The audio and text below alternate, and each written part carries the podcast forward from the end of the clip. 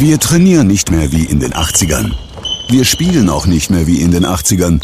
Wir sind technisch weiter als früher. Und was ist mit Ihrer Geldanlage? Es ist Zeit, Geldanlage neu zu denken. Mit den Investmentfonds der Union Investment holen Sie Ihre Geldanlage ins Heute. Und die gibt es bei Ihrer Hamburger Volksbank. Jetzt informieren unter www.hamburger-volksbank.de. Wer stehen bleibt, bleibt auf der Strecke. Vereinbaren Sie am besten noch heute Ihren persönlichen Beratungstermin und sparen Sie ab sofort zeitgemäß.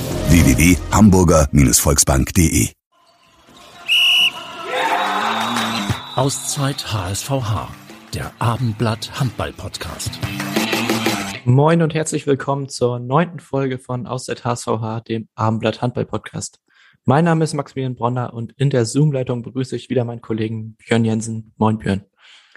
Moin Max und herzlich willkommen auch heute wieder an alle Zuhörenden. Am Sonntag tritt der HSV Hamburg beim THW Kiel an. Und deshalb haben wir einen HSV-Profi eingeladen, der eine ganz besondere Beziehung zum THW hat. Er kommt aus Kiel, war als Kind erst THW-Fan, dann Jugendspieler. Den Durchbruch schaffte er aber erst in Hamburg, äh, wo er den HSVH als Kapitän von der Oberliga bis in die Bundesliga führte. Aber die genaue Vorstellung gibt es nun wieder von Finn Ole Martins, Hallenmoderator beim HSV Hamburg. Es gibt ja viele Geschichten, die in dieser Saison rund um die Aufsteiger des Handballsportverein Hamburg so erzählt wurden. Manche wurden ganz besonders oft erzählt, weil sie einfach viel zu gut sind, um wirklich wahr zu sein. Aber sie ist wahr. Die von Niklas Weller. Der Junge, der auszog, um neben dem Studium nochmal ein bisschen Handball zu spielen, dann aber aus der Oberliga in die dritte Liga aufstieg, dann in die zweite und so weiter. Nun rockt er die erste. Und wie? Fehlt er, merkt man das sofort. Der Kreisläufer ist nicht wegzudenken. Aus der Mannschaft ist zweitbester Torschütze. Von seinen Abwehrqualitäten wollen wir gar nicht erst anfangen. Da könnten wir einen eigenen Podcast machen. Er schreibt aber seine Erfolgsgeschichte einfach immer weiter. Dabei ist das gar nicht so einfach, denn um von Liga zu Liga immer zu performen, immer gesetzt zu sein, musst du arbeiten. Extrem viel. Hier ist der Arbeiter des Handballsportverein Hamburg, einer der Kapitäne. Hier ist Niklas Weller. Moin Niklas, herzlich willkommen. Moin zusammen. Moin. Ja, in der vergangenen Himmelfahrtswoche gab es eine Mannschaftsausfahrt auf eine spanische Mittelmeerinsel. Sind alle heil zurückgekommen? Ja, alles wunderbar, alles gut. Wir hatten, glaube ich, eine, eine gute Zeit zusammen. Ähm, ähm, ja, war nett, dass wir als Mannschaft äh, mit so vielen äh, das verbringen konnten und das äh, schweißt auf jeden Fall zusammen und sicherlich bei uns in der Mannschaft auch besonders. Ähm, und von daher war das eine nette Auszeit.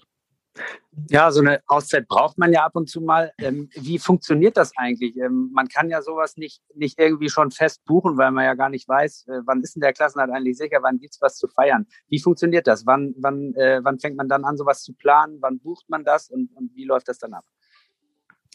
Ja, also das grundsätzliche Prozedere ist uns ja jetzt aus den Jahren vor Corona schon bekannt gewesen, sage ich mal. Ähm, aber wir haben natürlich mit Buchung und der genauen Planung äh, gewartet, bis wir den Klassenhalt geschafft hatten. Und als es dann jetzt gegen Lübeck so weit war, ähm, haben wir uns äh, ja, am nächsten Tag, nachdem wir den Sieg ein bisschen gefeiert hatten, ähm, zusammengesetzt und haben es dann relativ zügig geplant. Und dann auch direkt am Ballermann 6 gebucht oder wo wart ihr zu finden? Ja, so ein bisschen in, in der Nähe, genau. Also ein bisschen fußläufig von da, so eine halbe Stunde. Und alle waren auch dabei aus der Mannschaft oder ist auch jemand zu Hause geblieben? Äh, es waren fast alle dabei, aber es sind, äh, ja, ich glaube, 20 Leute waren wir, also es waren wirklich viele, viele dabei. Jetzt äh, geht es am Sonntag nach Kiel zu einer der besten Mannschaften der Welt. Und äh, manche werden jetzt wieder sagen, naja, so ein Partytrip, der wird äh, der Leistung nicht gerade zuträglich sein. Ähm, man kennt da ja aber auch andere Beispiele, dass gerade danach äh, eine Mannschaft nochmal äh, alles äh, aus sich rausholt. Was, äh, was ist so dein Gefühl? Was, äh, was werdet ihr jetzt in Kiel da zeigen können nach der, nach der Reise? Ja, also ich glaube, die Reise ist dann äh, sicherlich abgeschrieben und da wird auch keiner mehr dran zurückdenken, sondern wir, ja, wir freuen uns auf ein großes Spiel gegen sehr, sehr großen Vereinen. Sicherlich immer noch eine der ja, bestgefüllten Hallen überhaupt in der Bundesliga und größten Hallen in der Bundesliga. Und von daher werden wir das Spiel einfach genießen und werden versuchen, das, das Bestmögliche rauszuholen für uns. Und äh, ja, als Mannschaft sicherlich eine, eine Top-Leistung ähm, bringen. Ähm, was das am Ende bringt, äh, kann man vorher nie sagen gegen Gegner wie Kiel, aber wir werden auf jeden Fall ähm, ja 100 Prozent geben. Ja, wir haben ja schon gehört für dich ein persönlich auch ganz besonderes Spiel. Ähm, wie viele Kartenwünsche müsstest du erfüllen für Familie, Freunde, Verwandte? Ja, waren schon ein paar. Ähm, weiß jetzt gar nicht mehr genau. Ich glaube so 10, 15 so rum. Man konnte jetzt nicht alle erfüllen, sag ich mal. Es ist in Kiel ja ähm, nicht mehr ganz so schwierig wie früher, aber immer noch sehr schwierig an Karten zu kommen. Und ähm, ja, von daher konnte man für den engsten Kreis die Wünsche erfüllen. Und ähm, ja, das freut mich natürlich auch besonders, dass, dass die dann da sein werden. Lebt denn deine gesamte Familie noch da? Und äh, sind, das, sind das alles THW-Fans oder sind die dann am Wochenende auch äh, dann eher HSVH-Fans? Ähm, also meine gesamte Familie wohnt äh, noch in Kiel oder Kiel Umgebung. Ich komme ja auch aus so einem Vorort von Kiel eigentlich. Ähm, und ja, die sind schon, also ich glaube, mein Onkel hat eigentlich schon, seitdem ich denke, keine Dauerkarte.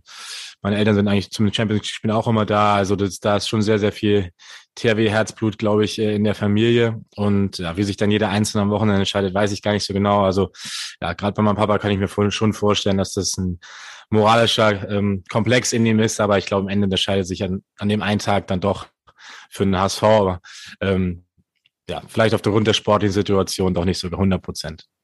Okay, also geht kein Riss durch die Familie Weller nach dem Spiel?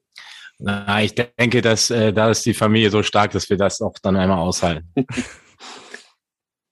Sehr gut. Als Kind äh, warst du häufiger beim THW zum Zuschauen. Ähm, wie häufig hast du geträumt, da selber mal unten zu stehen und, und, äh, und für den Verein zu spielen? Ja, also das ist natürlich immer mal ein Traum. Also für mich war es ja so ein bisschen besonders sich zu dem Zeitpunkt, wo ich sehr, sehr viel in der Halle war, also wie ich noch als Kind so zwischen sieben und zwölf, sage ich mal, oder so, dass ich da selber noch gar kein Handball gespielt habe, so dass das eigentlich äh, nicht mal zum Träumen gereicht hat dafür. ähm, äh, aber ansonsten war es natürlich, ähm, ja, es ist schon immer ein Traum und ich glaube, das ist schon ja, was sehr Besonderes in Kiel und der Handball hat eine sehr, sehr besondere Stellung in Kiel, deswegen ist es sicherlich ähm, ja, zum Handballspielen, wenn man die Chance hat, für jeden einen der schönsten Orte überhaupt. Im Hinspiel gab es schon die Begegnung im Heimspiel dann gegen Kiel relativ deutlich. Halbzeit stand 6 zu 15. Da war das Spiel eigentlich schon durch. Am Ende war es dann, glaube ich, 23, 32. Äh, war das ein Klassenunterschied damals?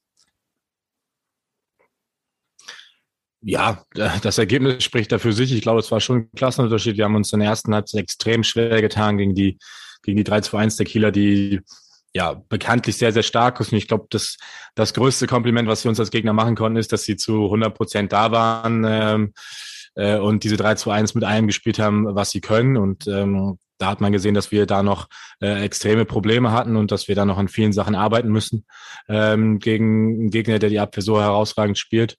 Ähm, aber ich glaube, es war auch ein Spiel, aus dem wir gelernt haben und aus dem ähm, ja, wir vieles mitgenommen haben. Von daher war das für uns am Ende auch okay, dass es ein Klassenunterschied ist. Wäre aus Kieler Sicht ehrlich gesagt auch ähm, ja, schade oder schlimm, wenn nicht. Mhm. Äh, vielleicht kannst du noch mal gleich äh, darauf eingehen, was ihr aus diesem Hinspiel mitnehmt für das Rückspiel und ähm, vielleicht daran anschließend die Frage, ähm, wie, äh, wie schade findest du es, dass es jetzt sportlich in, in, Anführungszeichen eigentlich kaum noch eine Bedeutung hat, dadurch, dass es äh, für euch und auch für den THW jetzt nicht mehr um die ganz großen sportlichen Ziele geht?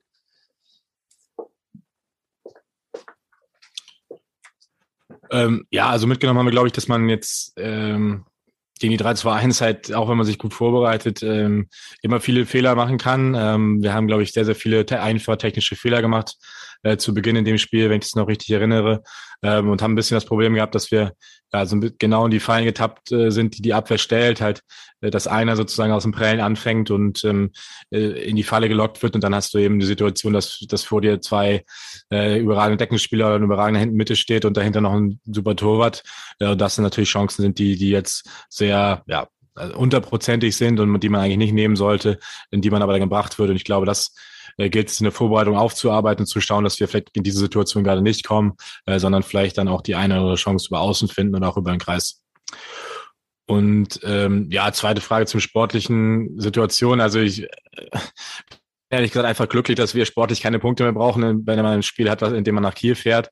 Äh, ich glaube, das geht jedem anderen auch so. Wir sind sehr, sehr glücklich über die sportliche Leistung, die wir gebracht haben und das Ergebnis. Und ähm, von daher ist es bei einem Spiel, was ja dann, glaube ich, jetzt drei Spieltage vor Schluss ist, für uns einfach nur gut, dass es da um nichts mehr geht.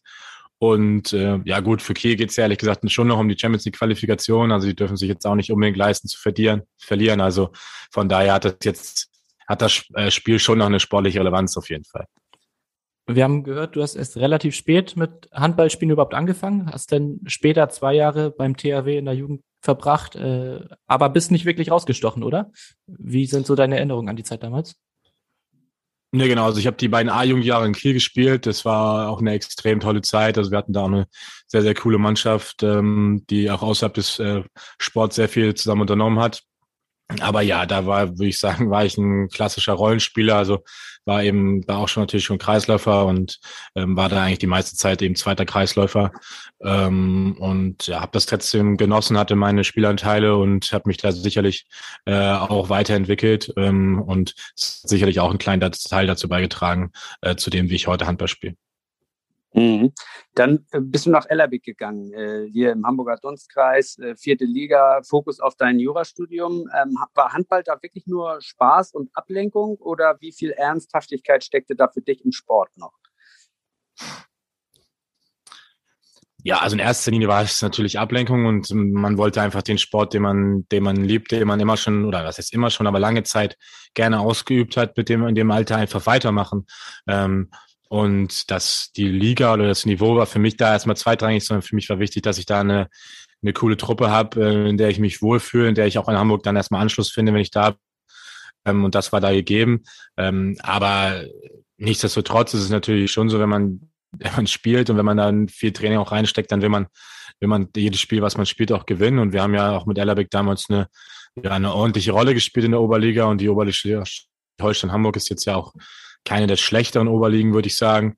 Ähm, und von daher waren das auch äh, echt coole Partien und coole Matches und ähm, vor ja doch für Oberliga-Verhältnisse viele Zuschauer in Ellerbeck und von daher hat das auch sehr, sehr viel Spaß gemacht. Wie oft war denn da Training? Dreimal die Woche oder wie muss man sich das vorstellen? Also ich weiß es gar nicht mehr genau, aber zweimal die Woche, glaube ich, Minimum, also zweimal die Woche auf jeden Fall. Äh, ich glaube, es war auch immer zweimal die Woche plus Kraft. Es kommt so ein bisschen auf die Zeit an. Es gab auch mal Zeiten, wo ein bisschen mehr war, da glaube ich dreimal die Woche. Grundsätzlich war eigentlich immer zweimal die Woche Training. Hm.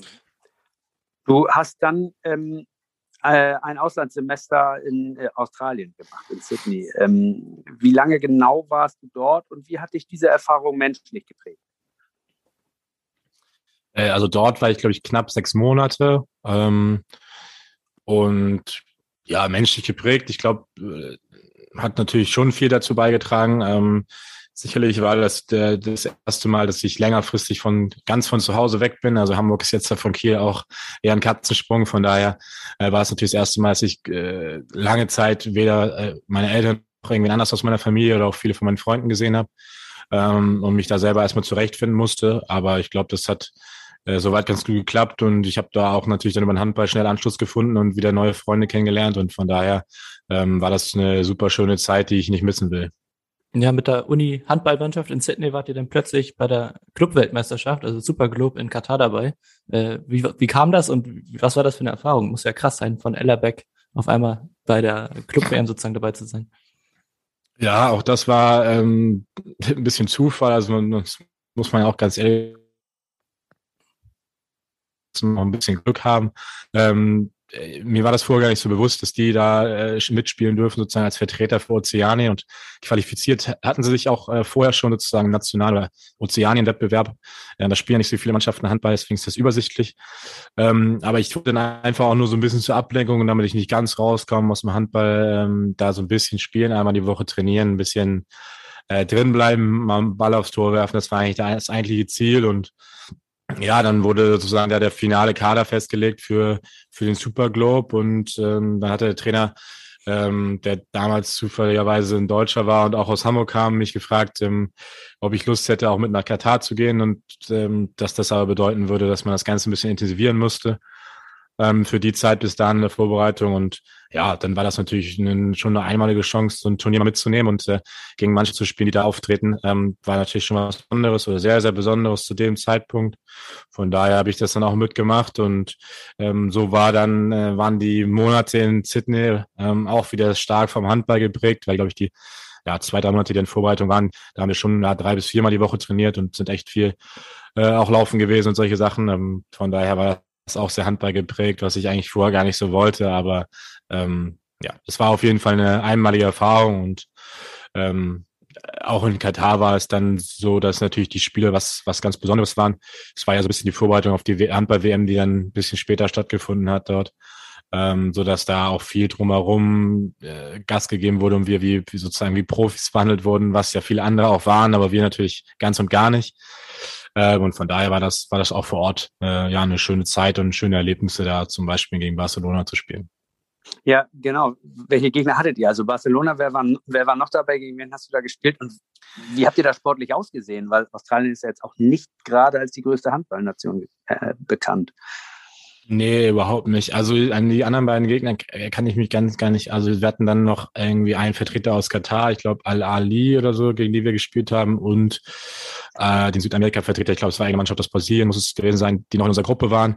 Ähm, wir haben alle drei Gruppenspiele verloren. Die beiden gegen die anderen Mannschaften, glaube ich, ja, mehr oder weniger knapp so zwischen zwei und fünf Toren oder sowas und gegen Barcelona natürlich deutlich höher. Ich glaube am Ende mit 14 oder sowas. Aber gegen Barcelona haben wir in der ersten Halbzeit echt für unsere Verhältnisse ja, deutlich überperformt, sehr gut gespielt und haben, glaube ich, zur Halbzeit mit drei zurückgelegen. Und da war es dann auch das größte Lob für uns sozusagen, dass dann da die, die erste Garde eingewechselt wurde.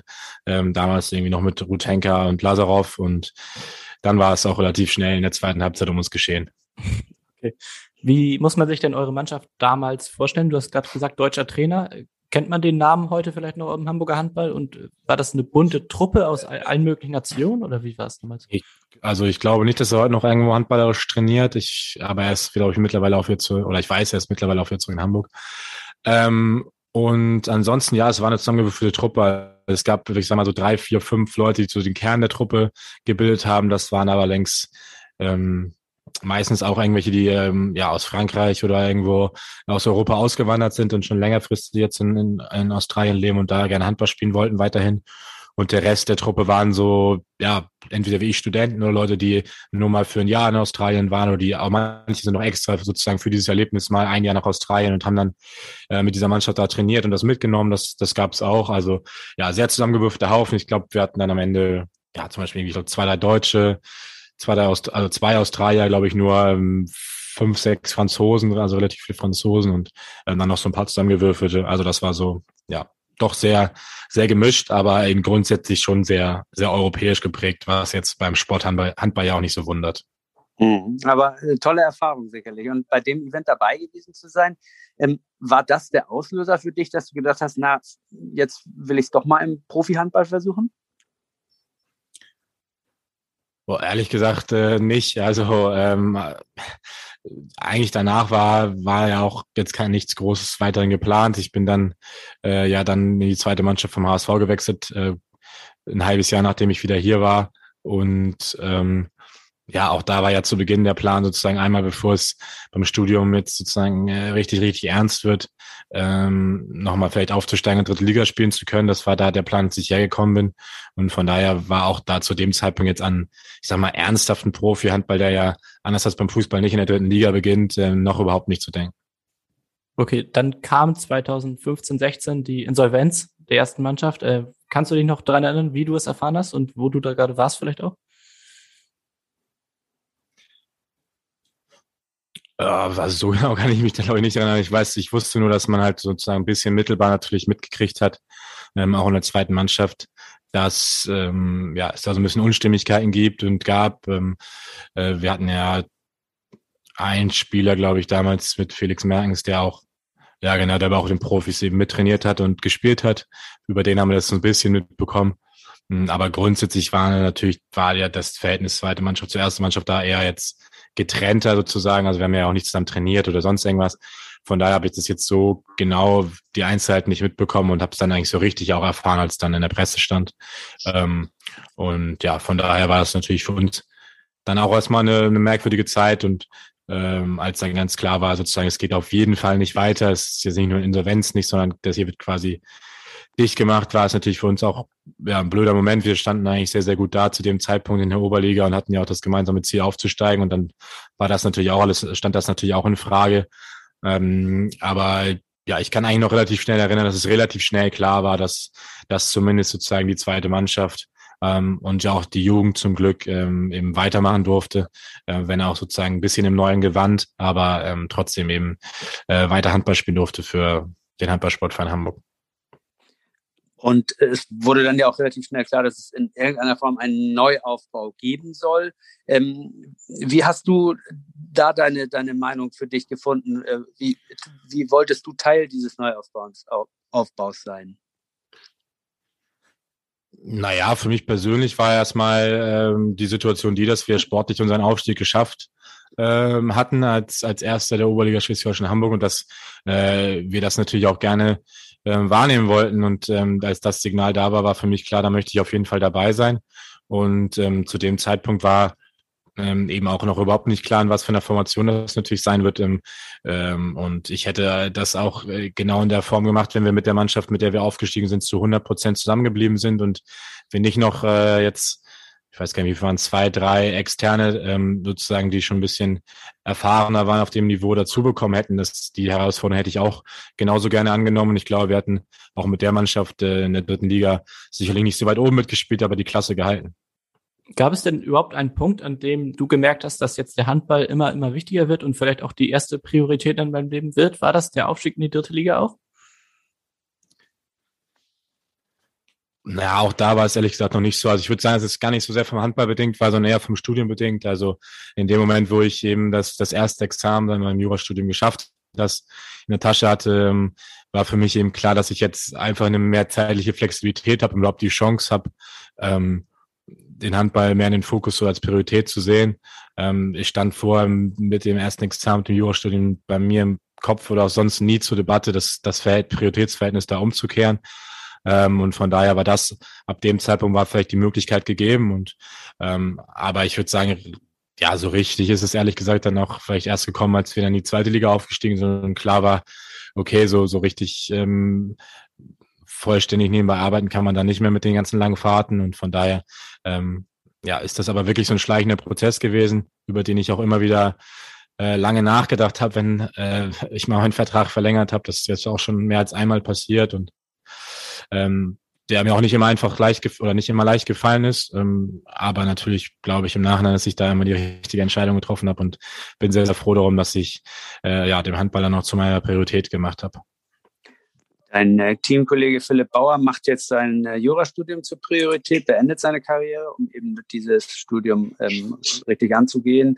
Ähm, warum schaffst du das parallel? Hast du ein besseres Zeitmanagement oder woran liegt das auf jeden Fall nicht, würde ich sagen. Also wir sind erst ja, also er hat jetzt ja auch gerade sein erstes Examen gemacht. Das heißt, er stand jetzt, steht jetzt genau in dieser Situation, wo, wo es das erste Mal die Möglichkeit gibt, ähm, die, äh, die Prioritäten umzukehren ähm, oder so richtig umzukehren. Und vorher muss man schon sagen, dass, dass äh, ich da aller, allergrößten Respekt vor Philipp habe, dass er das äh, sozusagen während der Zweitliga-Zeit und jetzt zum Teil noch während der Erstliga-Zeit überhaupt durchgezogen hat.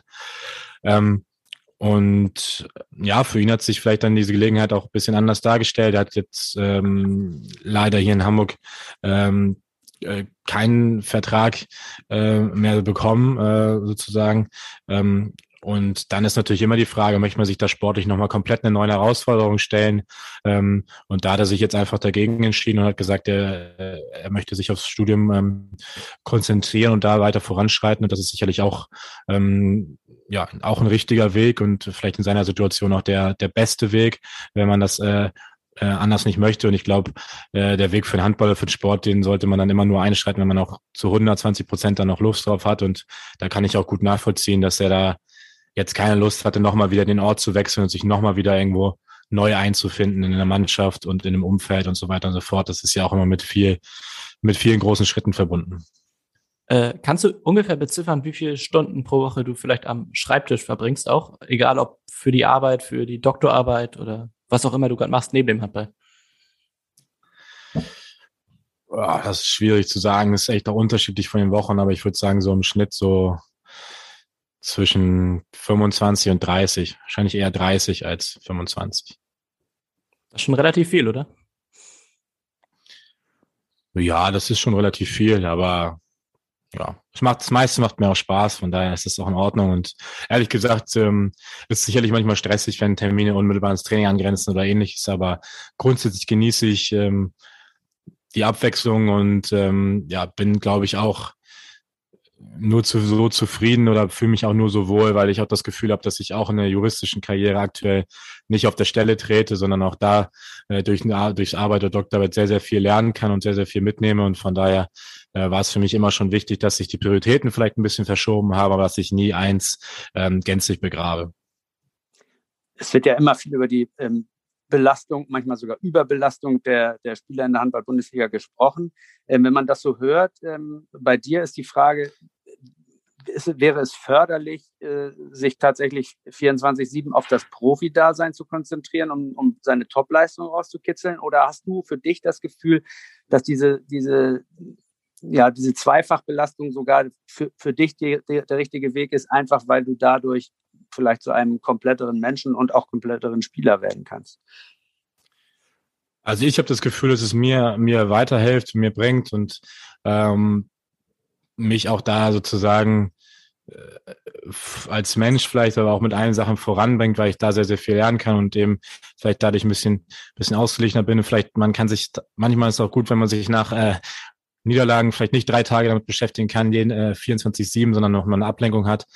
Ähm, aber das Thema Belastung und Überbelastung ist natürlich ein, ein großes in, im Handball, aber es stellt sich natürlich für uns als, ich sag mal, normale Handball-Bundesligamannschaft nicht in der Form, wie es häufig diskutiert wird. Und ähm, ich will jetzt in keiner Weise meine Schreibtischbelastung oder Homeoffice-Belastung äh, damit vergleichen, dass man alle drei Tage spielt oder ähm, tausende Reisen hat, wie sie jetzt die Mannschaften haben, die international spielen, die in der Nationalmannschaft spielen, die Spieler. Ähm, das ist sicherlich eine ganz, ganz andere Belastung, weil es alles die gleiche Belastung ist, alles eine körperliche Belastung ist. Deswegen glaube ich, ist das schwierig, ähm, schwierig zu vergleichen. Aber ähm, grundsätzlich bin ich ein Freund davon, auch wenn es jeder natürlich sehr selber wissen muss, dass man sich auch neben dem Sport, neben dem Handball irgendwie eine Beschäftigung, eine Ablenkung sucht. Und die einen machen das mit einem zweiten Hobby, die anderen äh, ja, machen wie bei uns vielleicht noch ein paar irgendwie ein Klamottenlabel oder sowas und äh, andere wie ich arbeiten dem, äh, in dem, was sie jetzt ein bisschen studiert haben. Und von daher ist es, glaube ich, wichtig, dass da jeder seinen eigenen Weg findet. Kannst du nochmal genau sagen, was, also hast du irgendwie einen Spezialbereich wo, bei der Arbeit, worauf du dich konzentrierst und was machst du genau? Ähm, also ich bin ja im, in der Rechtsabteilung von der Leutfonds AG, also einem Sponsor bei uns. Ähm, ist jetzt in einem Satz schwierig zu sagen, was sie so machen, aber im weitesten Sinne eben ein Finanzhaus, das ähm, eigene Fonds auflegt oder auch Vermögensverwaltung anbietet und ähm, selber auch börsennotiert ist. Deswegen stellen sich da eben viele Fragen aus dem ähm, Kapitalmarktrecht und Gesellschaftsrecht. Und das sind auch eben die Schwerpunkte, die ich während meiner universitären ähm, Ausbildung eben auch hatte, also Gesellschafts- und Kapitalmarktrecht. Und das ist das, was ich jetzt da im Wesentlichen mache. Mhm. Ähm, von außen betrachtet hast du alle sportlichen Aufstiege, und das waren ja ein paar, äh, völlig problemlos mitgemacht. Auch der Leistungssprung jetzt in die erste Liga scheint kein großes Problem für dich gewesen zu sein. Wundert dich das manchmal selbst? Ja, also ehrlich gesagt schon. Ähm, aber es gab auch Momente, in denen ich dachte, das klappt jetzt nicht mehr. Da muss man auch ehrlich sein. Ich glaube, äh, in jeder Liga gab es sicherlich einen Anpassungsprozess und ähm, man hat äh, immer mal Spiele gehabt oder auch Situationen gehabt, wo man mehr Probleme hatte, wo man Situationen hatte, wo man dachte, okay, vielleicht reicht es doch nicht. Und ähm, äh, die, die hatte ich dieses Jahr auch, auch wenn Form das in der Annotation vielleicht ein bisschen anders gesehen hat, aber ähm, Stab dieses Jahr durch enorme Probleme in der Deckung hatte ähm, mit dem Einsverhalten der, der gegnerischen Spieler. Ähm, und das sind sicherlich Sachen, wo man auch noch ähm, Zeit braucht, einen Anpassungsprozess braucht und wo sich auch überhaupt zeigen muss, ob das, ob ich mich da langfristig anpassen kann oder dem auch noch gewachsen bin. Ähm, äh, von daher gab es da sicherlich ähm, jedem, in jeder Liga Momente, wo man das auch anders gesehen hat. Aber ich bin natürlich froh, dass es unterm Strich ähm, in jeder Liga dafür gereicht hat, dass ich ähm, meiner Mannschaft noch helfen kann als Kreisläufer ist das Spiel ja sehr, sehr, sehr körperbetont immer. Ähm, hat sich auch die Körperbetontheit der Gegenspieler in den verschiedenen Ligen verändert oder sind das genauso Brecher in der zweiten wie in der ersten Liga? Ich würde grundsätzlich der Sprung, ähm, also der Sprung zwischen der dritten und zweiten Liga ist, was die reine Körperlichkeit angeht und Athletik angeht, vielleicht einen Ticken höher. Ähm, auch wenn natürlich sicherlich nochmal ein Sprung da ist zur ersten Liga, aber es ist jetzt nicht so, dass in der ersten Liga dann einfach mehr drauf geprügelt wird oder sonst irgendwas. Liegt natürlich auch daran, weil die Schiedsrichterleistung eine andere ist. Also es sind jetzt nicht so viele versteckte Fouls einfach möglich und auch nicht so an der Tagesordnung in der Bundesliga. Ähm, von daher würde ich sagen, dass sich die Körperlichkeit da jetzt gar nicht so krass nochmal verändert hat. Man merkt natürlich, dass dass es immer mehr Spieler gibt, die unfassbare körperliche Voraussetzungen haben und dadurch immer schon einen Vorteil haben, einen gewissen zumindest. Ähm, und das ist natürlich in, mit jeder Liga ist das natürlich deutlich mehr geworden. Es waren in der dritten Liga vereinzelt vielleicht welche, die jetzt mir gegenüber vielleicht auch körperliche Vorteile hatten, weil sie größer waren oder sonst irgendwas. Und es ist natürlich jetzt in der Bundesliga eigentlich so, dass es bei der absoluten Mehrheit so ist. Im Sommer gibt es einen kleinen Einschnitt. Äh, da hört dein langjähriger Co-Kapitän und dein guter Freund Lukas Ossenkopf äh, mit seiner aktiven Karriere auf. Ähm, wie, wie häufig hast du ihn bekniet, dass er doch weiterspielt? Oder findest du, dass das ein guter Schritt ist jetzt, den er geht?